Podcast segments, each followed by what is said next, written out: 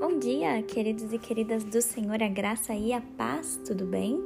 Hoje eu quero tratar com vocês o tema contendas.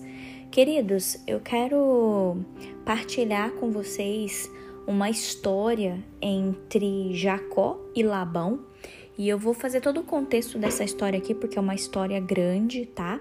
Mas se você quiser ler todo o nosso devocional hoje, ele tá pautado em Gênesis 31 dos versículos 17 ao 55, tá bom? Queridos, antes da gente começar falando propriamente da palavra de Deus, eu ouvi uma história e eu fiquei intrigada.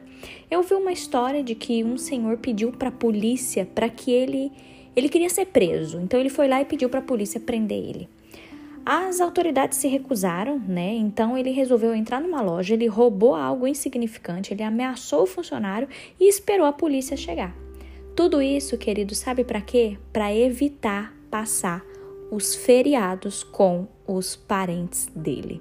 Olha que absurdo, não é uma história absurda? Quando eu ouvi isso, eu fiquei intrigada, queridos, mas isso traz a reflexão do tema de hoje: contendas. Pense nisso.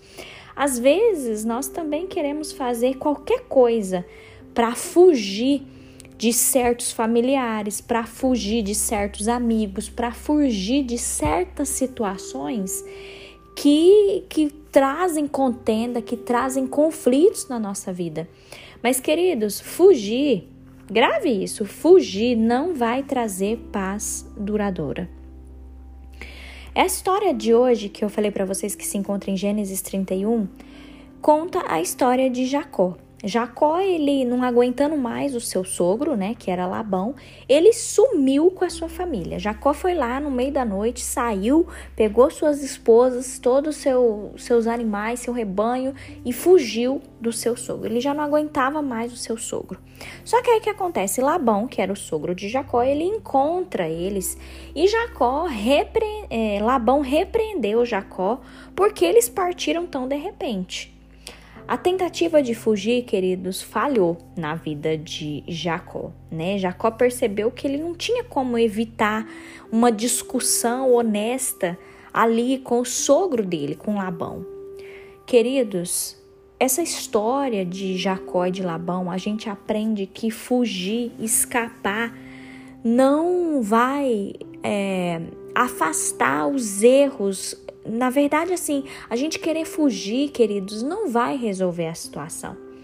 Talvez os erros estão se repetindo porque não houve liberação de perdão. Grave isso. Às vezes os erros estão se repetindo porque não houve liberação de perdão. Jacó, depois de ter tido uma conversa muito séria com o seu sogro, ele conseguiu perdoar o seu sogro Labão por ter manipulado, né, o seu relacionamento, por Jacó conseguiu perdoar Labão por ele ter manipulado os, os negócios. Labão teve de esquecer os seus ídolos que tinham desaparecido. É, querido, os dois homens prometeram não fazer mal um ao outro. E os dois homens, eles se reaproximaram concordando em deixar todas as desavenças que eles tinham nas mãos de Deus. E é isso que eu quero ler com vocês nesse versículo de hoje. O versículo nosso diz assim: é, Gênesis 31, 53 fala: O Deus de Abraão e o Deus de Naor será juiz entre nós. Por que, que eu escolhi esse, esse versículo, queridos? Porque a gente vê aqui que Jacó e Labão eles concordaram em deixar todas as suas diferenças, todas as suas desavenças nas mãos de Deus. Foi um pacto dos dois, de ambas as partes. Como eu falei para vocês, Jacó queria fugir, só que Labão foi atrás dele. E os erros estavam ali, se repetindo. Faltava liberar perdão, queridos. No fim, né, fala da história que Labão ele beijou ali suas filhas, seus netos, seus parentes e abençoou para que Jacó continuasse a sua jornada longe ali do seu sogro. Queridos, a gente aprende com essa história que nem todas as contendas têm uma solução tranquila. Mas a gente sempre vai achar uma harmonia maior, queridos, quando nós enfrentamos os nossos problemas, quando nós encaramos as dificuldades e principalmente, queridos, aprenda isso em meio a contendas. Aprenda a perdoar. Dê trégua àqueles que estão querendo brigar com você. Perdoe, entregue nas mãos do Senhor. Em nome de Jesus, que nós possamos enfrentar assim, com a cabeça erguida, os problemas que tem se levantado. Não fique arrastando com a barriga, nem fique aí querendo fugir das situações, porque se as situações estão acontecendo, queridos, nós precisamos resolver. Eu gosto muito de pensar que Deus tem um propósito para nós estarmos nessa terra. Se Deus tem um propósito, queridos, Deus não quer que a gente fique estacionado vivendo essa mesquinhez que a gente tem vivido. Que a gente possa mesmo, queridos, liberar perdão, que a gente possa resolver nossas diferenças, que a gente possa entregar nas mãos do Senhor aquelas pessoas difíceis ou as situações difíceis que têm se levantado na nossa vida.